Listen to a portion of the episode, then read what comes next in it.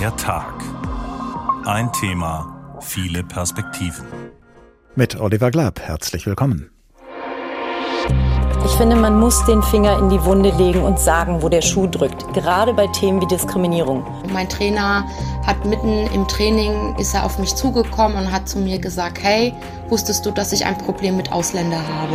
Ich möchte, dass andere KollegInnen mit anderen Wurzeln, mit, ich sag jetzt mal exotischen Wurzeln, dass diese Chancengleichheit erfahren. Ja? Also wir haben sehr unterschiedliche Formen von Diskriminierung in sehr unterschiedlichen Feldern. Und es tut halt echt weh, wenn man immer als Problem dargestellt und gesehen wird. Das ist nicht schön. Das macht viel mit einem und das auch nachhaltig.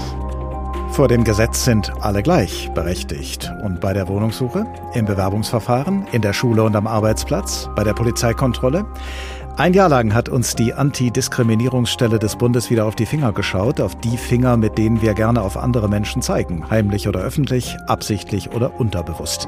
Und die Leiterin der Antidiskriminierungsstelle, die neue Antidiskriminierungsbeauftragte des Bundes, Ferda Attermann, hat nun, so wie sie es angekündigt hatte, den Finger in die Wunde gelegt. Nur wie behandeln wir diesen wunden Punkt unserer Gesellschaft? Wie bereitwillig und wie erfolgreich? Ich bin gleicher als du. Was tun wir gegen Diskriminierung? Das fragt diesmal der Tag. Menschen diskriminieren heißt sie zu benachteiligen oder sie herabzuwürdigen wegen ihrer Herkunft, ihrer Hautfarbe, ihrer Religion, wegen ihres Geschlechts oder ihrer sexuellen Orientierung, wegen ihres Alters oder wegen einer körperlichen oder geistigen Beeinträchtigung. Wie oft das geschehen ist im vergangenen Jahr, das werden wir wahrscheinlich ganz genau nie erfahren, weil diejenigen, die diskriminiert werden, oft nicht darüber sprechen und diejenigen, die diskriminieren, erst recht nicht. Was wir aber wissen, ist, wie viele und welche Fälle im vergangenen Jahr der Antidiskriminierungsstelle des Bundes gemeldet worden sind. Darüber hat Ferda Attermann, die Antidiskriminierungsbeauftragte des Bundes, heute in Berlin Auskunft gegeben. Schriftlich in einem ausführlichen Bericht und mündlich in einer Pressekonferenz. Und unsere Hauptstadtkorrespondentin Sabina Mattei hat gelesen und zugehört. Diskriminierung ist in Deutschland offenbar so weit verbreitet wie eh und je. Das geht aus dem Jahresbericht 2021 hervor, den die neue Antidiskriminierungsbeauftragte Ferda Attermann jetzt in Berlin vorgestellt hat. 2021 hat unser Beratungsteam mehr als 5600 Anfragen bearbeitet, die sich auf mindestens ein Merkmal beziehen, das im AGG genannt ist. Das ist der zweithöchste Wert in der Geschichte der Antidiskriminierungsstelle. Nur im Jahr davor hatte die Zahl noch höher gelegen, vor allem wegen Anfragen bezüglich der Corona-Pandemie, insbesondere zur Maskenpflicht. Diskriminierung gehöre zum Alltag in Deutschland, folgerte Ferda Attermann nun. Der Bericht ihrer Behörde zeige aber auch, dass es viele Menschen gibt, die sich mit Diskriminierung nicht abfinden wollen und rechtliche Beratung suchen. Und das, finde ich, ist ein sehr gutes Zeichen. In 37 Prozent der Fälle wandten Menschen sich an die Antidiskriminierungsstelle des Bundes, weil sie sich aus rassistischen Motiven benachteiligt fühlten. An zweiter Stelle folgte Diskriminierung wegen einer Behinderung oder chronischen Krankheit. Benachteiligung aufgrund des Geschlechts machten dem Bericht zufolge 20 Prozent der Anfragen aus, aufgrund des Alters 10 Prozent. Am häufigsten klagten die Betroffenen über Diskriminierung im Arbeitsleben und bei privaten Dienstleistungen, etwa bei der Wohnungssuche und beim Einkaufen. Ferda Attermann appellierte jetzt an alle, die sich ausgegrenzt fühlten, dagegen vorzugehen. Diskriminierung spaltet die Gesellschaft, nicht diejenigen, die sie ansprechen. Eine Demokratie braucht eine starke Antidiskriminierungspolitik Übrigens auch und gerade in Krisenzeiten, wie wir sie jetzt haben. Die Antidiskriminierungsstelle des Bundes ist nur für Formen von Benachteiligung zuständig, die im Allgemeinen Gleichbehandlungsgesetz AGG aufgeführt sind. Diskriminierung durch Behörden, Polizei, im Bildungswesen oder in den Medien fällt nicht darunter. Ferda Attermann will das Antidiskriminierungsrecht deshalb bekannter machen und vor allem dessen Reform unterstützen. Das deutsche Antidiskriminierungsrecht ist im internationalen Vergleich sehr schwach aufgestellt. Es legt, man kann es nicht anders sagen, Betroffenen Steine in den Weg, wenn sie ihre Rechte durchsetzen wollen. Der Jahresbericht der Antidiskriminierungsstelle des Bundes war noch vor Ferda Attermanns Amtsantritt erstellt worden. Der Bundestag hatte sie im Juli nach heftiger Diskussion mit knapper Mehrheit als Bundesbeauftragte gewählt. Die Union bekräftigte aus Anlass der Vorstellung des Jahresberichts nun ihre Kritik an Ferda Attermann. Sie blende Rassismus unter Migranten und Antisemitismus als Teil der islamistischen Ideologie aus und sei deshalb selbst ein Berichtsfall für die Behörde, die sie leite. So die Kritik der Unionsparteien an der neuen Antidiskriminierungsbeauftragten des Bundes. Und auf diese Kritik hat Ferda Attermann wohl angespielt und reagiert mit ihrem Satz, Diskriminierung spaltet die Gesellschaft, nicht die, die Diskriminierung ansprechen sprechen wir über Ihren Bericht und über Diskriminierung in Deutschland. Mito Sanyal ist Kulturwissenschaftlerin und sie beschäftigt sich unter anderem mit Rassismus und Identitätspolitik. Sie tut das als wissenschaftliche Expertin, aber Experte oder Expertin ist ja dem ursprünglichen Wortsinne nach auch jemand, der über Erfahrungen verfügt. Guten Tag, Frau Sanyal. Ich grüße Sie. Wenn ich erwähne, dass Ihre Mutter aus Polen und Ihr Vater aus Indien stammt, diskriminiere ich Sie dann oder unterstreiche ich damit Ihre Kompetenz, weil bei Ihnen neben wissenschaftlicher Qualifikation eben auch noch persönliche Erfahrungen mit Rassismus dazukommen?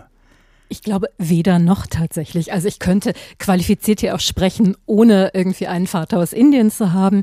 Und umgekehrt irgendwie einfach nur darauf hinzuweisen, ist noch keine Diskriminierung. Diskriminierung wird es erst, wenn ich anders behandelt werde als Menschen, ähm, die weiße Deutsche sind. Haben Sie so eine Art von Diskriminierung erfahren im Laufe Ihres Lebens? Naja, selbstverständlich. Und interessanterweise sind das ganz häufig die Fälle, die eben nicht vom AGG, also vom ähm, Allgemeinen Gleichbehandlungsgesetz abgedeckt werden. Also ne, gerade durch Polizei, also, äh, also diese verdachtunabhängigen Kontrollen irgendwie sind bei mir sehr, sehr häufig durchgeführt worden. Bei meinem Sohn noch viel häufiger. Ähm, der hat letztens eine Anzeige bekommen, weil er nicht beweisen konnte, dass das Fahrrad, auf dem er fuhr, ihm gehörte. Das widerspricht meinem ähm, Rechtsverständnis die wird natürlich fallen gelassen werden, diese Anzeige, aber es zeigt halt, wie man auf bestimmte Teile der Gesellschaft schaut. Und Ferda Attermann hat da gesagt, irgendwie, dass sie das natürlich gerne ändern möchte, aber dass das Problem ist, sie ist eine Bundesbeauftragte und das sind irgendwie Fragen der Länder, also Polizei, ähm, Schulen und, und irgendwie Institutionen sind irgendwie eine Frage der Länder und da muss ganz dringend etwas passieren. Und deshalb gibt es ja auch die ganzen Forderungen nach irgendwie Landesantidiskriminierungsgesetzen und unabhängigen Beschwerdestellen, gerade für die Polizei. Sie haben mal gesagt, Rassismus ist kein Gefühl, sondern etwas, das man analysieren kann. Genau dazu liefert ja der Bericht der Antidiskriminierungsstelle des Bundes nun einiges an Stoff. Die meisten Fälle von Diskriminierung haben wir gerade gehört, die gemeldet worden sind, sind rassistische Diskriminierungen. Haben Sie dafür eine Erklärung? Ja, ähm, weil wir als Gesellschaft überhaupt über Rassismus reden seit, naja, irgendwie ähm, im Mainstream vielleicht seit zehn Jahren. Und irgendwie früher, war das, als mein Vater nach Deutschland gekommen ist, war der dankbar, dass er für einen schlechteren Lohn arbeiten durfte als seine Mitarbeiter, die Deutsch Deutsche waren. Und das war selbstverständlich. Wir fordern inzwischen etwas anderes. Also es ist ein gutes Zeichen, dass wir als Gesellschaft über rassistische Diskriminierung sprechen, weil es zeigt, es hat sich viel verändert. Ne? Wir haben einen anderen Normalzustand.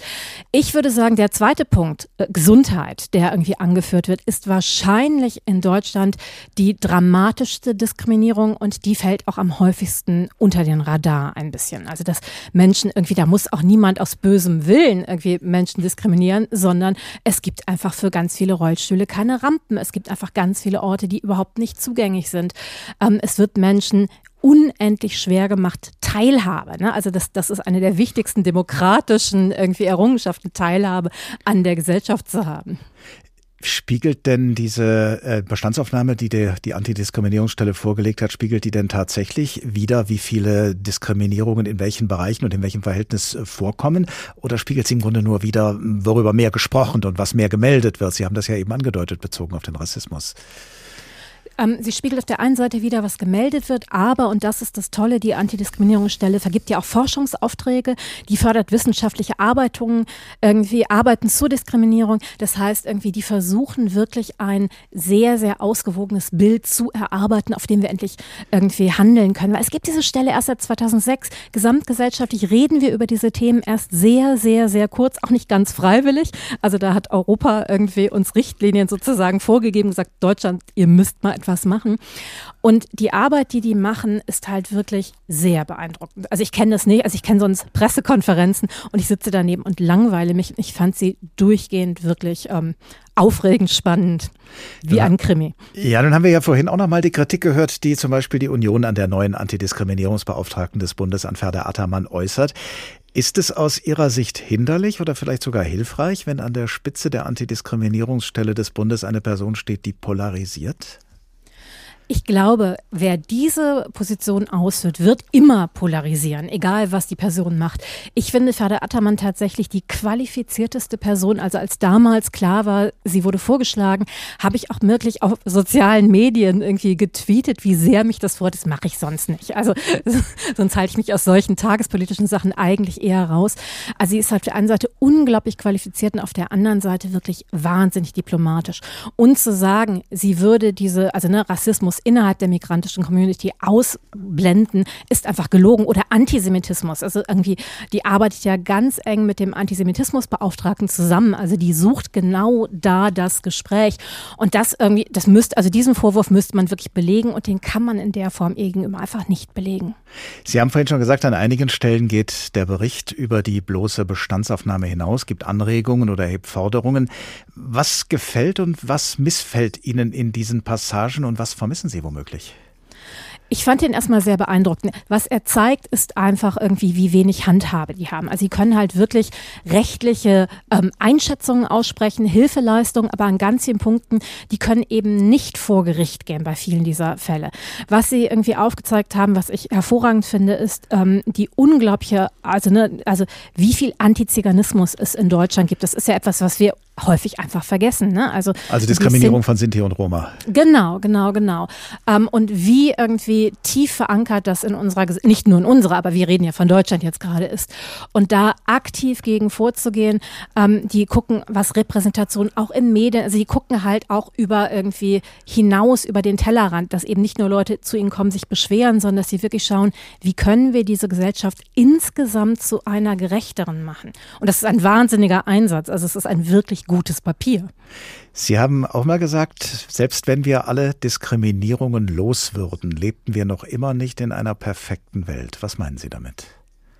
Ähm, das war eine der Fragen, die heute auch bei der Pressekonferenz gestellt wurde. Irgendwie ist Antidiskriminierung nicht eigentlich die falsche Frage? Müssten wir nicht eher sagen, wie wollen wir leben? Also ne, was wäre irgendwie ein, eine Positivformulierung, eine utopische Formulierung? Und wenn wir halt einfach nur irgendwie vermeiden, Menschen zu diskriminieren, haben wir immer noch nicht dafür gesorgt, dass wir auch profitieren. Also dass wir zusammen in einem Land leben, sind ja unglaubliche Ressourcen. Wir tun ja immer so, als wären es nur Probleme. Nein, irgendwie das sind Chancen. Da sind wir besonders. Das sollten wir ausnutzen. Ich habe so den Eindruck, es wird ja auch streckenweise mit Hilfe von Diskriminierung versucht, Diskriminierung zu bekämpfen. Ich erinnere an das Stichwort vom alten weißen Mann. Äh, ist so etwas hilfreich, einfach nur weil es einen Perspektivenwechsel einleiten könnte?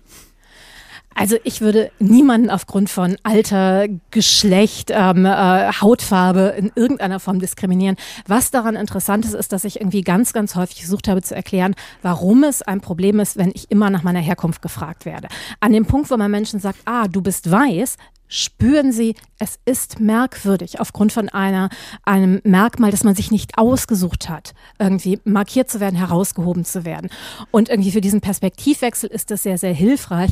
Das sind ja Debatten, das sind hauptsächlich Mediendebatten, Social Media Debatten, die würde ich jetzt gerade für die Arbeit der Antidiskriminierungsstelle überhaupt nicht ernst nehmen. Und die geht ja irgendwie auch überhaupt nicht auf genau diese, das sind ja wirklich so ähm, Befindlichkeitsdebatten, die auch in ganz vielen Punkten aus Amerika importiert worden sind.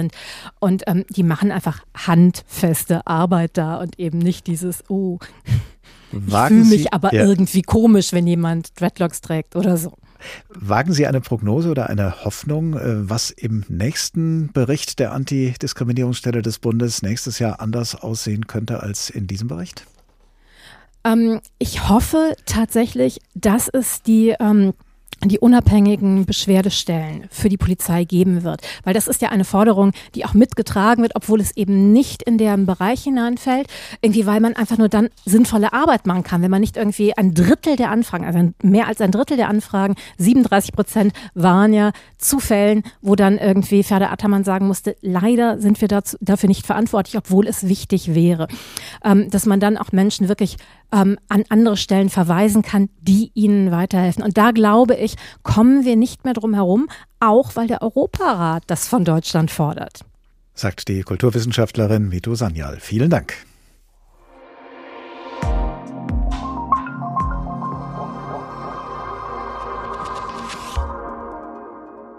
Die meisten Diskriminierungen, von denen die Antidiskriminierungsstelle des Bundes im vergangenen Jahr erfahren hat, waren wie gesagt rassistischer Natur, aber fast ebenso oft, das haben wir auch schon gesagt, erfuhr sie, wenn Menschen mit Behinderung diskriminiert wurden, so wie zum Beispiel Daniela Kubiak-Tulsdorf. Sie wohnt in Wuppertal und ist dort viel mit Bus und Bahn unterwegs. Ihr Rollstuhl ist ihr dabei eigentlich kein Hindernis, denn es gibt zum Beispiel an den Schwebebahnen dort ausfahrbare Rampen, die ihr ermöglichen, in die Bahn zu gelangen. An einem Morgen aber hat der Fahrer diese Rampe einfach nicht ausgefahren. Dann bin ich halt noch mal so in sein Sichtfeld und habe gesagt, naja, ich würde auch gern mitfahren. Ähm, und dann ja, verdrehte er die Augen, äh, machte so eine Kopfbewegung, kam dann raus aus seinem Führerstand ähm, und sagte dann zu mir, er könne mich jetzt nicht mehr mitnehmen, er könne mir jetzt die Rampe nicht mehr runterklappen, er hätte eh schon Verspätung. Da ich das also häufig erlebe, dass ich dann die Arschkarte habe, auf Deutsch gesagt, und dann hier stehen bleiben muss und nicht mitgenommen werde, hatte ich da einfach mal den Kaffee auf und habe gedacht, ich bezahle 120 Euro im Monat dafür, dass ich ÖPNV nutzen darf. Und bin dann hin und habe die Tür aufgehalten und habe dann reingeschrien, damit er es auch hört. Sie werden noch mehr Verspätung haben, äh, wenn Sie mich jetzt nicht reinlassen, denn ich gehe hier nicht weg. Daraufhin hat der Fahrer die Rampe dann doch noch ausgefahren, aber als Daniela Kubiak-Tolstoff an ihrem Ziel angekommen war und die Bahn verlassen wollte, musste sie, bis sie endlich die Bahn verlassen konnte, erneut mit dem Fahrer diskutieren. Als er dann wieder zurück in sein Fahrerhaus äh, einstieg, äh, konnte er sich es nicht verkneifen, dann nochmal eine Durchsage zu machen, sodass alle das hören. Ähm, er wünschte mir noch einen schönen Tag mit meiner Verbitterung über meine Behinderung. Äh, er bedankte sich recht herzlich, dass ich ihm die Verspätung beschert habe äh, und wünscht mir noch ein schönes Leben. Und es tut halt echt weh, wenn man immer als Problem dargestellt und gesehen wird. Das ist nicht schön. Das macht viel mit einem und das auch nachhaltig. Die Wuppertaler Stadtwerke haben sich dann später bei Daniela Kobiak-Tolsdorf entschuldigt. Ob das auch für den Fahrer selbst gilt, ist nicht bekannt. Sie hören den Tag. Ich bin gleicher als du. Was tun wir gegen Diskriminierung? So haben wir diesen Tag genannt. Und jetzt schauen wir in den Lebensbereich, aus dem im vorigen Jahr die meisten Berichte über Diskriminierung an die Antidiskriminierungsstelle des Bundes übermittelt wurden. Wir schauen ins Arbeitsleben. Hatten Sie in Ihrem Leben schon mal das Gefühl, aufgrund von gewissen Vorurteilen einen Job nicht bekommen zu haben, weil Ihnen vielleicht schon im Vorstellungsgespräch bestimmte Fragen gestellt worden sind, die solche Vorurteile oder Ressentiments widerspiegeln?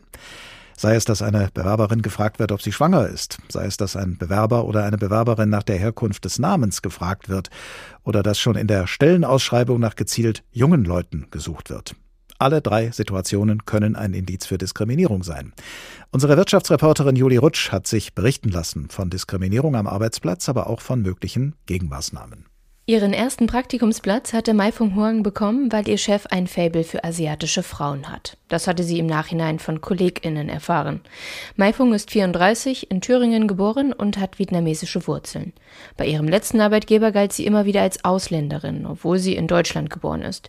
Ihre asiatische Seite ist immer wieder Thema auf der Arbeit. Eines der krassesten Momente für mich war, glaube ich, als ich auf einem Event mit KundInnen einem Kunden vorgestellt wurde. Also von meinem damaligen Kunden wurde ich quasi an einem Kollegen von ihm vorgestellt nach dem Motto, hier schau mal, das ist der Herr XY und mach ihm doch mal schöne Augen, weil der steht auf exotische Frauen. Und das war wirklich ein Moment für mich, wo ich regelrecht erstarrt bin. Wie eine Prostituierte habe sie sich gefühlt. Getraut etwas zu sagen habe sie sich damals aber nicht, weil es ihr unangenehm und peinlich war und es für sie keinen Raum gegeben habe, das Thema Rassismus im Job zu platzieren. Parallel sprechen Kollegen sie also immer wieder auf ihre Herkunft an, empfehlen ihr sogar internationale Stammtische, an denen sie doch teilnehmen könne. Dabei ist sie deutsch und möchte auch als solche gesehen werden. Wenn ich jetzt zurückblicke, ist natürlich schon so, dass ich versuche, möglichst mich anzupassen, auch natürlich meine asiatischen Wurzeln zu verleugnen. Die Erlebnisse, die Mai Fung Huang macht, sind nur ein Bereich von Diskriminierung am Arbeitsplatz. Diese habe viele Gesichter, sagt Ulrich Wagner. Er ist Sozialpsychologe an der Universität Marburg und beschäftigt sich seit 40 Jahren mit dem Thema, wie Gruppen miteinander interagieren. Also wir haben sehr unterschiedliche Formen von Diskriminierung in sehr unterschiedlichen Feldern im Berufsleben Und das ähnelt sehr stark dem, was wir auch außerhalb des Berufslebens beobachten können. So werden etwa Frauen immer noch schlechter bezahlt als Männer, junge Familien erfahren weniger Aufstiegschancen als kinderlose Angestellte und auch behinderten Menschen wird oft eine schlechtere Arbeitsleistung zugesprochen, als das der Realität entspreche. Dennoch sieht Ulrich Wagner bereits ein größeres Umdenken und auch mehr Sensibilisierung. So haben sich in einigen Unternehmen bereits anonymisierte Bewerbungsverfahren durchgesetzt. Bei diesen werden weder Fotos noch Namen der Bewerbung beigefügt. Und das helfe auch. Vor allen Dingen in diesem ersten Schritt vom Bewerbungsverfahren können solche anonymisierten Bewerbungen tatsächlich hilfreich sein, gut qualifizierte Bewerberinnen und Bewerber länger im Verfahren zu halten.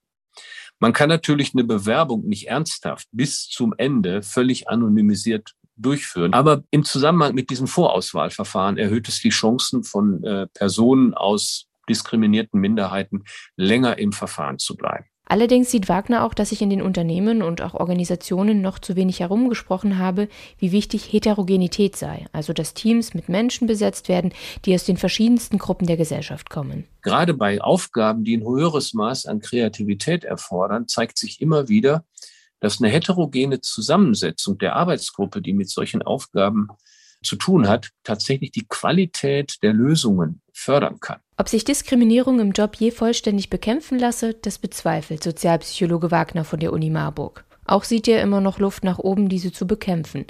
Dafür müsste sich ändern, wie wir generell in der Gesellschaft mit bestimmten Minderheiten und Gruppen umgehen. Wir müssen in Deutschland ein Verständnis dafür finden, dass wir eine Gemeinschaft sind, die aus sehr unterschiedlichen Gruppen besteht. Und diese unterschiedlichen Gruppen haben sehr unterschiedliche Qualifikationen. Und wir müssen diese unterschiedlichen Gruppenzugehörigkeiten als gleichwertig anerkennen. Mai Fung Huang hat ihren Arbeitgeber mittlerweile gewechselt und sich beruflich umorientiert. Sie arbeitet jetzt als Beraterin für Diversität, Inklusion und Antirassismus. Ich möchte, dass andere KollegInnen mit anderen Wurzeln, mit, ich sage jetzt mal exotischen Wurzeln, dass diese Chancengleichheit erfahren, ja, und auch eben aufzuklären. Vor allen Dingen auch Arbeitgebende, damit diese mehr Räume schaffen, um Diversität und Inklusion zuzulassen und davon dann auch im Arbeitskontext stärker zu profitieren. Aber bis sich das in höherem Maße als bisher herumgesprochen hat, bei denen die Arbeitsplätze zu vergeben haben, wird das Arbeitsleben einer der Bereiche bleiben, in denen besonders oft und besonders viel diskriminiert wird. Wie gesagt, bei den meisten Fällen von Diskriminierung, die im vergangenen Jahr bei der Antidiskriminierungsstelle des Bundes gemeldet wurden, handelte es sich um Erlebnisse und Erfahrungen am Arbeitsplatz oder auch bei der Arbeitssuche. Und so ist es wohl kein Zufall, dass es im Jobcenter der Stadt Darmstadt eine Beauftragte für Chancengleichheit gibt, nämlich Elke Jukisch. Guten Tag. Guten Tag. Was beobachten Sie denn als Beauftragte für Chancengleichheit? Welche Arbeitssuchende, die in Ihr Jobcenter kommen, sind denn am häufigsten und am meisten von Diskriminierung betroffen? Also das kann man so pauschal nicht sagen. Diskriminierung hat viele Gesichter und Menschen, die zu uns kommen, haben oftmals multiple Problemlagen. Es gibt so viele verschiedene Facetten von Diskriminierung oder von Menschen, die Diskriminierung erfahren, äh, sei es Herkunft, kultureller Hintergrund, Geschlecht, Sexualität, Krankheit, Armut, Arbeitslosigkeit und letzteres ist im Jobcenter unser Thema, ja. Wie macht sich das denn bemerkbar? Von wem und wie werden Menschen diskriminiert, denen Sie im Jobcenter begegnen? In welchen Situationen auch? Also es haben Menschen mit Sicherheit ähm, in ihrem Arbeitsleben Diskriminierung erfahren. Es erfahren Menschen Diskriminierung, weil sie die Sprache kaum sprechen. Es passiert, dass Menschen diskriminiert werden, Frauen, weil sie alleinerziehend sind oder es wird eine Bewerberin in einem Vorstellungsgespräch gefragt, warum sie denn so viele Kinder in die Welt gesetzt hat. Äh, es werden Menschen diskriminiert, weil sie gesundheitlich eingeschränkt sind und schon lange dem Arbeitsmarkt fern sind. Es erfahren Menschen Diskriminierung, weil sie vorbestraft sind. Das hat ganz, ganz viele verschiedene Facetten und Gesichter. Und ähm, es ist auch so, dass die Menschen einem das in der Regel nicht sofort erzählen. Ja, also es ist wichtig, dass ähm, meine Kolleginnen und ich, dass wir ein Vertrauensverhältnis schaffen, also dass die Menschen mit uns ähm, reden und letztendlich mit uns dann ein Arbeitsbündnis schließen. Aber das braucht Zeit und Geduld und natürlich auch das richtige Know-how. Es braucht ja dann wahrscheinlich auch Vertrauen in äh, Sie und die anderen im Jobcenter. Und da ist natürlich auch die Frage nicht ganz unwichtig. Kommt mal der Vorwurf ab und zu, dass auch bei Ihnen im Jobcenter von der einen oder dem anderen diskriminiert wird? Also ich würde jetzt lügen, wenn ich sagen würde, das ist noch nie vorgekommen. Wir in den Jobcentern arbeiten in einem gewaltigen Spannungsfeld. Also das ist auch jedem klar, der sich damit beschäftigt. Es ist aber letztendlich wichtig, äh, wie man damit umgeht, ja, ob man das verdrängt oder ob man das hinterher reflektiert, unter Umständen auch mit professioneller Hilfe, ja, in einem Supervisionsangebot oder eben auch ähm, mit Hilfe unseres äh, psychologischen Dienstes. Da kommt es dann letztendlich drauf an, wie man damit umgeht und wie man dann entsprechend sein Verhalten verändert und ähm, ob man das nicht tut und weiterhin projiziert, ja. Wie gehen Sie denn da selber als Beauftragte für Chancengleichheit vor, zum Beispiel bei Ihren Kolleginnen und Kollegen, wenn Sie von solchen Vorfällen erfahren? Gehen Sie zu denen hin und sagen Sie, das und das habe ich gehört, schilder mir deine Sicht der Dinge und dann raten Sie dann vielleicht, geh doch mal äh, in die Supervision und, und lass dir helfen? Oder wie, wie, wie habe ich mir das vorzustellen? Also das ist schon vorgekommen. Wenn ich davon höre, dann ähm, schalte ich natürlich von der entsprechenden Person die Teamleitung mit ein und spreche dann mit demjenigen über diesen Vorfall, ja, und versuche die Sache zu analysieren und zu klären und je nachdem, was dann dabei herauskommt, ähm, eben Abhilfe zu schaffen. Also es ist beispielsweise einmal vorgekommen, da hat dann der Kollege, dem war das dann lieber, dass die Kundin zu einer anderen Fallmanagerin kam. Das sind ähm, eben so Geschichten, die in dieser Form schon geschehen sind. Als Jobcenter sind Sie ja sozusagen die Schnittstelle zwischen den Arbeitssuchenden und äh, denen, die dann Arbeitsplätze zu vergeben haben. Wie wirken Sie denn auf die Arbeitgeberseite ein oder auch auf andere Behörden, mit denen Arbeitssuchende zu tun haben? Wie versuchen Sie Diskriminierung, die es dort gibt und von denen Sie erfahren, schon im Keim zu ersticken? Also wir haben Kontakte, wir als Beauftragte für Chancengleichheit am Arbeitsmarkt wir sind ja diejenigen, die, denen die Personen mit äh, Familienpflichten sozusagen als Zielgruppe anvertraut sind. Also Arbeitssuchende, die auch noch eine Familie zu versorgen haben gleichzeitig. Ja, sozusagen. also das mhm. sind vorrangig Frauen, weil Frauen eben letztendlich doch mehr in die Erziehung involviert sind, nach wie vor wie Männer. Und diese Personen haben aufgrund dieser Tatsache ähm, brauchen die Unterstützung am Arbeitsmarkt, sei es, dass äh, man ihnen hilft, Infos zu geben in Bezug auf Kinderbetreuung oder wirklich auch gute Coachingangebote, gute Maßnahmen. Ähm, viele unserer Kundinnen haben noch nie ähm, gearbeitet, ähm, waren teilweise auch sehr, sehr wenig auf Schulen und ähm, es ist jetzt die Arbeitgeberansprache betreffend, versuchen wir natürlich äh, Infos über die Thematik familienfreundliche Arbeitsplätze zu geben. Wir beraten in puncto Arbeitszeitmodelle oder das Thema Teilzeitausbildung ist ähm, äh, ein großes Thema. Äh, in meinem Fall ist es noch nicht vorgekommen, also dass ich mit Arbeitgebern Kontakte hatte aufgrund ähm, von äh, Diskriminierungsvorwürfen. Sagt Elke Juckisch, Beauftragte für Chancengleichheit im Jobcenter der Stadt Darmstadt. Vielen Dank. Ich bin gleicher als du. Was tun wir gegen Diskriminierung? So heißt der Tag, den Sie gerade hören. Und vom Arbeitsleben wechseln wir jetzt mal für ein paar Minuten in eine andere Situation, in der nicht immer alle gleich behandelt werden. Wir erleben nämlich eine Wohnungsbesichtigung. Eine gespielte Wohnungsbesichtigung. Allerdings, die Kolleginnen und Kollegen von der Satiresendung Extra 3 beim Norddeutschen Rundfunk spielen sie uns vor. Und sie drehen dabei gewissermaßen den Spieß um. Und wenn wir über die Diskriminierung, die wir gleich erleben, lachen können, dann wahrscheinlich nur, weil sie uns so ungewohnt vorkommt. Ist hier die Wohnungsbesichtigung? ja, das war ja klar, ne? Groß, blond, blauäugig. Wenigstens kein Dirndl und Lederhosen, ne? Wie bitte? Ja, äh, dann bringen wir es halt hinter uns. Ähm, Sie sind die Mü, Mü, Müll? Müller. Ach ja, Müller. Hm. Ja, diese komischen Nachnamen, die kann ich immer nicht richtig aussprechen. Eine gute Größe. Die Küche bleibt drin? Entschuldigung, wo kommen Sie her? Aus Hamburg. Nein, nein, wo kommen Sie wirklich her? Nee, wir kommen aus Hamburg. nein, nein, Ihre Eltern. Meine Eltern kommen aus Göttingen, aber die sind dann irgendwann. Also nicht von hier. Und den Garten teilt man sich dann mit den anderen Mietern? Also das können Sie gleich vergessen. Nachher steht hier alles voll mit diesen hässlichen kleinen Gartenzwergen. Und auf den Gartenstühlen liegen überall ihre Handtücher. Kennt man doch.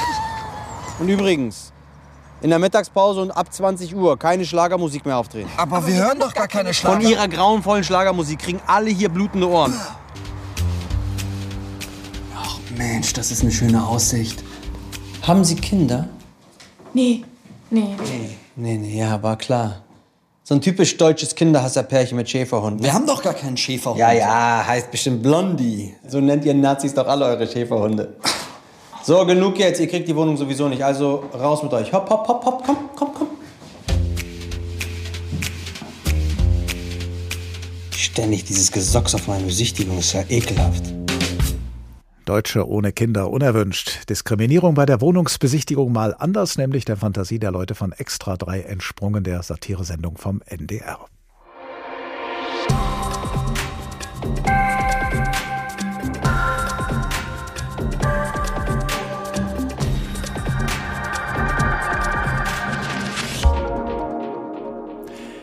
Was tun wir gegen Diskriminierung? Eine Antwort auf diese Frage, die der Tag heute stellt, geben nicht zuletzt die vielen Beratungsstellen, die es auch hier bei uns in Hessen gibt. Sie sind Anlaufstellen für Menschen, die wegen ihrer Herkunft, ihres Geschlechts oder weswegen auch immer benachteiligt, missachtet, beleidigt, beschimpft oder auch physisch angegriffen werden. Unsere Reporterin Alicia Lindhoff berichtet uns nun, welche Hilfe diese Stellen anbieten und leisten und wir hören auch, was Betroffene mit dieser Hilfe anfangen können. Wenn ich keine Anlaufstelle gehabt hätte, hätte ich das einfach in mich hineingefressen, wäre in einer Ohnmachtssituation und wüsste gar nicht, wie ich mich auch zu Wehr setzen kann. Für diese 35-jährige Frankfurterin ist es extrem wichtig zu wissen, dass sie sich an spezialisierte Beratungsstellen wenden kann, wenn sie Diskriminierung erfährt. Ihren Namen will sie lieber nicht im Radio hören. Sie fürchtet, dass es für sie zu einem Nachteil werden könnte, öffentlich über ihre Erlebnisse zu sprechen. Es sind Erlebnisse wie dieses in ihrem ehemaligen Sportverein. Mein Trainer hat mitten im Training ist er auf mich zugekommen und hat zu mir gesagt, hey, wusstest du, dass ich ein Problem mit Ausländer habe? Ich war in dem Moment so überfordert und baff und ohnmächtig, wusste gar nicht, wie ich reagieren soll. Es war keineswegs das erste Mal, dass die junge Frau Rassismus erlebte. Doch dieses Mal wollte sie nicht einfach schlucken, sondern den Verein konfrontieren. Sie suchte sich Hilfe bei der mobilen Rechtsberatung gegen Rechtsextremismus und Rassismus in Hessen. Die Beraterin dort hörte ihr zu, bereitete sie intensiv auf das Gespräch mit dem Vereinsvorstand vor und half ihr damit sehr.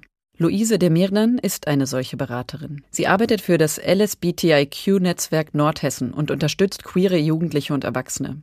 Die Beratungsstelle gehört zum hessenweiten Netzwerk Adibe, das an drei Standorten aktiv ist. Frankfurt, Marburg und Kassel. Dort hat auch Luise de Mirnan ihr Büro. Sie sagt, wenn Menschen im ländlichen Hessen Diskriminierung erlebten, sei es für sie schwieriger, gute Anlaufstellen zu finden. Und wenn man sie denn gefunden hat, dann ist sie oft eben wie wir in Kassel in einer, in einer größeren Stadt. Und das ist dann auch wieder eine Frage von finanziellen Möglichkeiten. Ne? Kann ich es mir leisten, einmal die Woche 70 Kilometer zur nächstgrößeren Stadt zu fahren? Gerne würden Sie und Ihre Kollegin auch in den Landkreisen mehr anbieten. Aber dafür gäbe es nicht genügend Kapazitäten. Schon jetzt kämen sie mit den Anfragen kaum hinterher. Die meisten der Ratsuchenden kämen wegen Problemen mit staatlichen Behörden. Da fühlt man sich super alleine und sehr, sehr machtlos, wenn man da alleine gegen die steht. Also das sind, glaube ich, so Fälle, wo jeder Mensch wahrscheinlich eher geneigt wäre zu sagen, okay, jetzt muss ich mir irgendwo Hilfe holen, damit ich das irgendwie bewältigt kriege. Ähnliches hört man auch aus anderen Beratungsstellen. Menschen wenden sich an sie wegen Racial Profiling durch die Polizei, weil sie vermuten, dass das Jobcenter ungerechtfertigt Leistungen gekürzt hat oder dass ihr Kind wegen einer Behinderung in der Schule benachteiligt wird. Das Problem? Gerade in diesen Fällen ist es für die Beratungsstellen am schwierigsten zu helfen. Zwar können sie offizielle Beschwerdeschreiben verschicken, Betroffene zu Terminen begleiten oder im Zweifel auch Öffentlichkeit herstellen, doch juristisch können solche Fälle selten verfolgt werden. Denn das allgemeine Gleichbehandlungsgesetz, auf dessen Grundlage die Beraterinnen arbeiten, schützt nur vor Diskriminierung durch nichtstaatliche Stellen.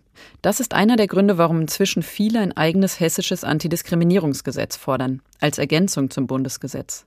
Denn darin könnte das Verhältnis der Bürgerinnen und Bürger zu Landesinstitutionen wie etwa den Schulen oder der Polizei klarer geregelt werden. Berlin und Baden-Württemberg haben solche Gesetze bereits. Mit oder ohne hessischem Antidiskriminierungsgesetz. Die Frankfurterin, die sich gegen die Diskriminierung durch ihren Trainer gewehrt hat, möchte allen Betroffenen Mut machen. Ihr seid nicht alleine. Nutzt diese Räume, die es gibt. Lasst das nicht so stehen, weil die Demokratie wurde hart erkämpft. Jegliche Gesetze, die zum, zur Anerkennung führen, die wurden alle hart erkämpft. Und wir haben einfach das Recht, Respekt zu verlangen. Das sagt eine junge Frau, die im Sportverein von ihrem Trainer rassistisch beleidigt worden ist und sich daraufhin an eine Beratungsstelle gewandt hat. Räume zu schaffen, in denen Menschen über Diskriminierung, die sie erlebt haben, sprechen können, das ist auch die Aufgabe von Response, einer Beratungsstelle für Menschen, die am eigenen Leib rechte, rassistische und antisemitische Gewalt erfahren, also Diskriminierung in ihrer wahrscheinlich heftigsten und gefährlichsten Form. Getragen wird die Beratungsstelle Response vom Evangelischen Regionalverband Frankfurt und Offenbach und Sarah Teufel ist die Sprecherin von Response. Guten Tag. Schönen guten Tag. Was haben Sie, was hat das Team von Response bislang tun können für die Menschen, die zu Ihnen kommen? Also Response ist ja eine spezialisierte Beratungsstelle für Betroffene rechter, rassistischer und antisemitischer Gewalt.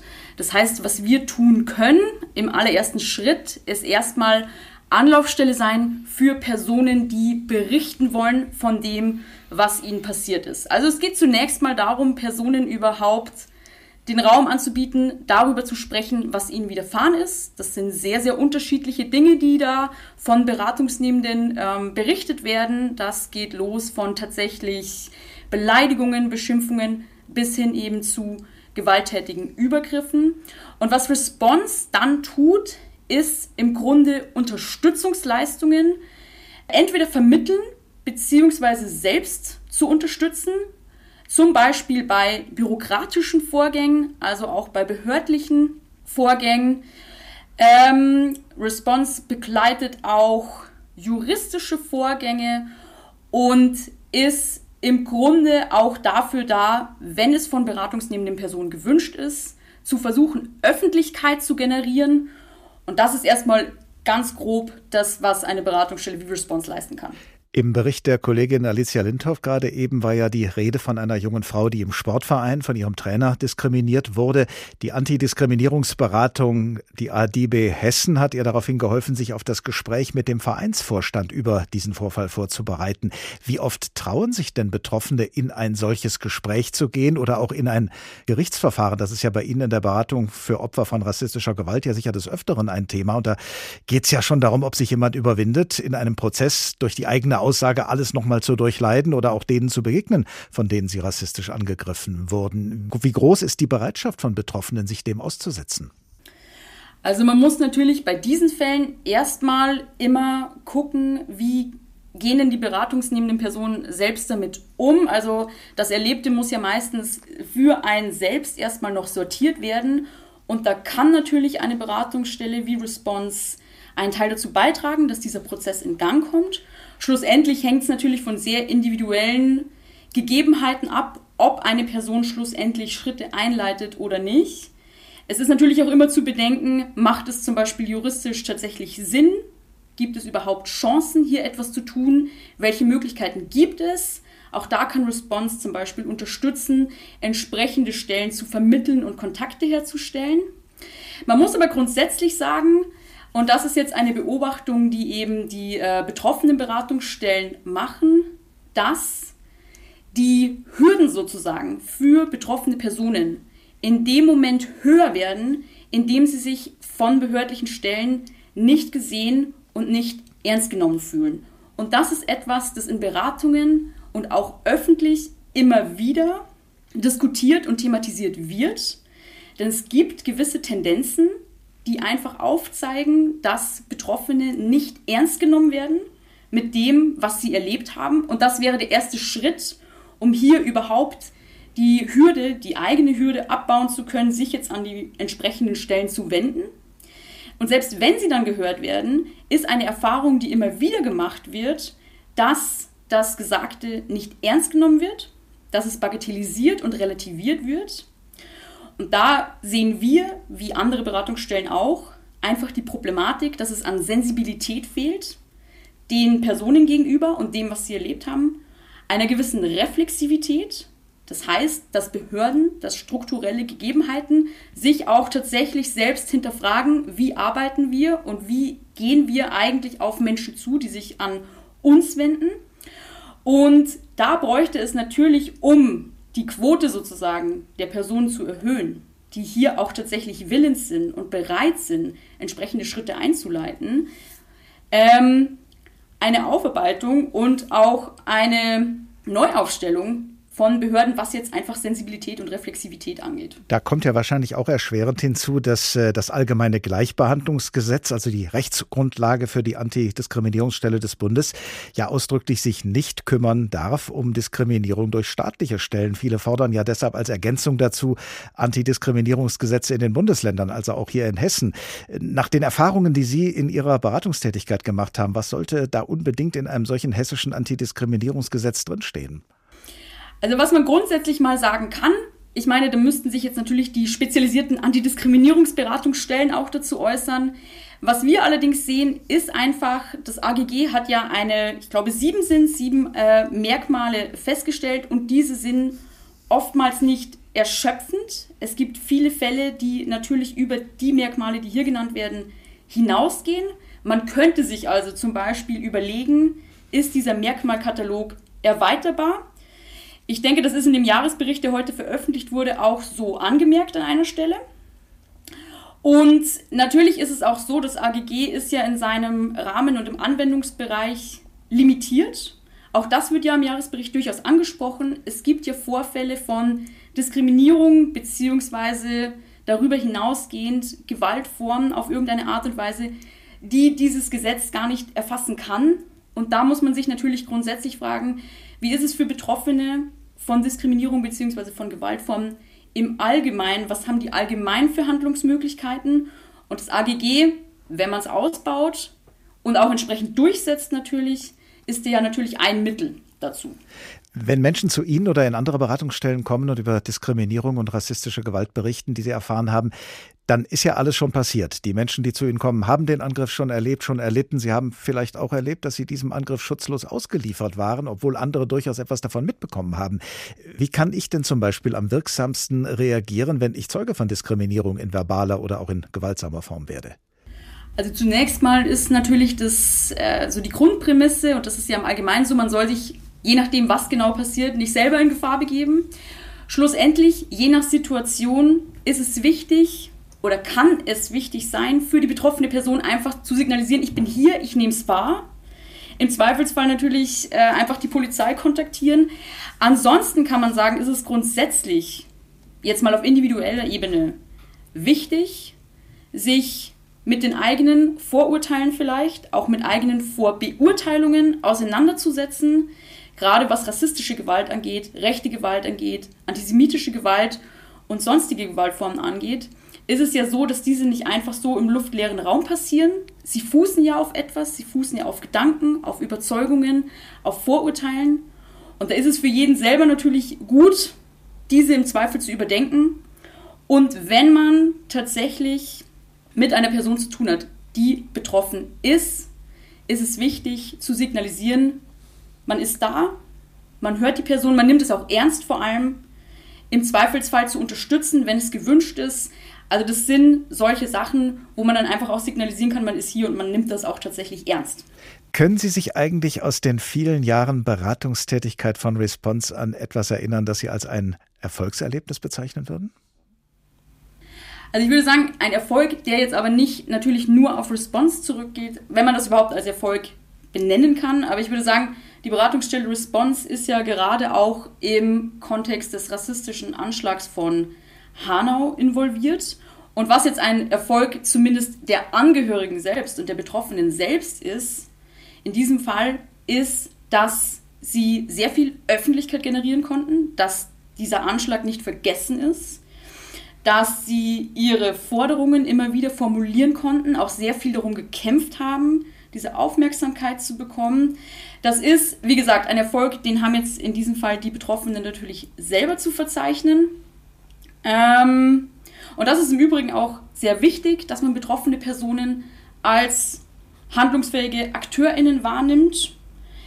Es wäre aber natürlich auch ein sehr viel größerer Erfolg, wenn sie das selber gar nicht tun müssten. Und der Anspruch der Beratungsstelle hier ist schlicht und ergreifend zu unterstützen und das an sich ist dann schon der Erfolg. Sarah Teufel, Sprecherin von Response, einer Beratungsstelle für Menschen, die rechte, rassistische und antisemitische Gewalt erfahren. Vielen Dank.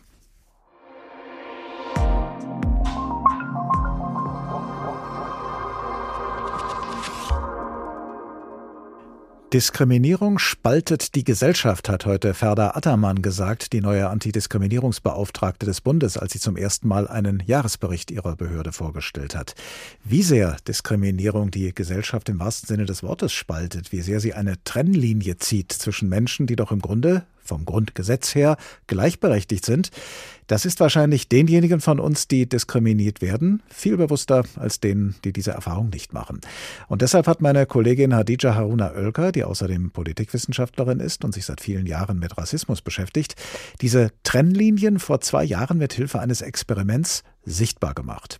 Zu sehen war das damals in der ZDF-Sendung Dunja Hayali und meine Kollegin Selina Rust führt es uns jetzt nochmal vor. 18 Personen nehmen an dem Experiment teil. Sie alle leben in Deutschland. Manche sind jung, einige alt, andere weiß, schwarz oder people of color. Sie sind männlich oder weiblich, ein Querschnitt der Gesellschaft. Sie alle befinden sich in einer großen Halle und werden entlang einer Startlinie nebeneinander aufgestellt.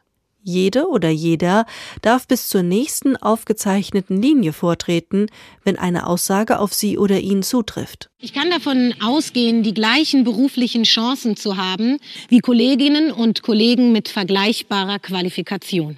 Liest Rassismusforscherin Hadija Haruna Oelker vor. Es dauert einen Moment, bis der Erste nach vorne tritt, und dann rücken die meisten bis zur nächsten Linie auf. Ich kann in der Regel davon ausgehen, in Schule, Ausbildung und Beruf aufgrund meiner Herkunft oder meines Aussehens nicht benachteiligt zu werden.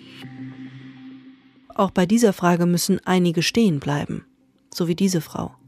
Die Erfahrungen, die sie aufgrund ihrer Hautfarbe bereits während der Kindheit machen musste, sind schmerzhaft. Ich habe in der Schule schon blöde Erfahrungen gemacht, relativ früh, schon in der Grundschule. Damals wurde so ein Film ausgestrahlt, der hieß Schornsteinfeger ähm, dieser Titel. Und natürlich fanden die Jugendlichen das damals ganz toll, mir hinterher zu rufen und ähm, zu lachen und dann mit dem Finger auf mich zu zeigen. Diese Frage ist kurz und knapp. Ich kann unbesorgt in alle Regionen Deutschlands reisen. Viele gehen einen Schritt nach vorne. Eine junge Frau mit Kopftuch bleibt immer noch stehen. Ich habe schon die Freiheit, überall hin zu reisen, aber ich habe dann auch nicht die Lust, an Orte zu reisen, wo ich dann äh, schlechtere Erfahrungen machen muss wegen meines Aussehens, dann macht es mir auch den Urlaub kaputt, dann gehe ich lieber nicht dorthin, dann bleibe ich lieber dort, wo ich wenigstens einschätzen kann, wie Leute mit mir umgehen werden. Am Ende des Experiments stehen die Teilnehmerinnen und Teilnehmer im ganzen Raum verteilt. Ihr habt eure Position gefunden. Könnt ihr euch nochmal umdrehen, die, die vorne stehen und die, die hinten sehen, nach vorne und gucken, was für ein Bild jetzt entstanden ist? Ganz vorne steht eine weiße ältere Frau und ein weißer jüngerer Mann. Auf der Linie direkt dahinter zwei ältere, ebenfalls weiße Männer. Doch ganz hinten, da steht ein schwarzer junger Mann mit blauer Mütze und die junge Frau mit Kopftuch. Keinen einzigen Schritt sind sie nach vorne gegangen. Also mein Leben ist einfach so. Also seit ich, seit ich hier bin also in Berlin. Es ist schon so ein Schlag ins Gesicht, dann nochmal immer stehen zu bleiben, während andere halt dann immer weitergehen. Und dann andere sind irgendwo am Ziel, man steht aber dann noch am Start. Was mich jetzt bewegt, ist das Ergebnis, dass einige ganz am Rand geblieben sind. Sagt die ältere Dame, die ganz vorne steht, mit Tränen in den Augen. Nicht nur ihr hat dieses Experiment ganz drastisch vor Augen geführt, wie viele Menschen in Deutschland auch heute noch täglich unter Rassismus leiden. Ich bin gleicher als du. Was tun wir gegen Diskriminierung? Auf diese Frage, die der Tag heute gestellt hat, wird jeder und jeder einzelne von uns wohl auch eine eigene Antwort finden müssen. Die Antworten, die wir in den vergangenen 50 Minuten bekommen haben, können Sie jederzeit wiederhören, denn der Tag ist immer zu finden in der ARD Audiothek oder auf anderen vergleichbaren Plattformen. Wenn Sie wissen möchten, womit wir uns als nächstes beschäftigen, dann abonnieren Sie unseren Newsletter über hr2.de oder hrinforadio.de und dort können Sie uns über das Kontaktformular auch Ihre Anmerkungen oder Anregungen zukommen lassen. Ich heiße Oliver Glab und ich wünsche Ihnen eine gute Zeit. Bis zum nächsten Tag.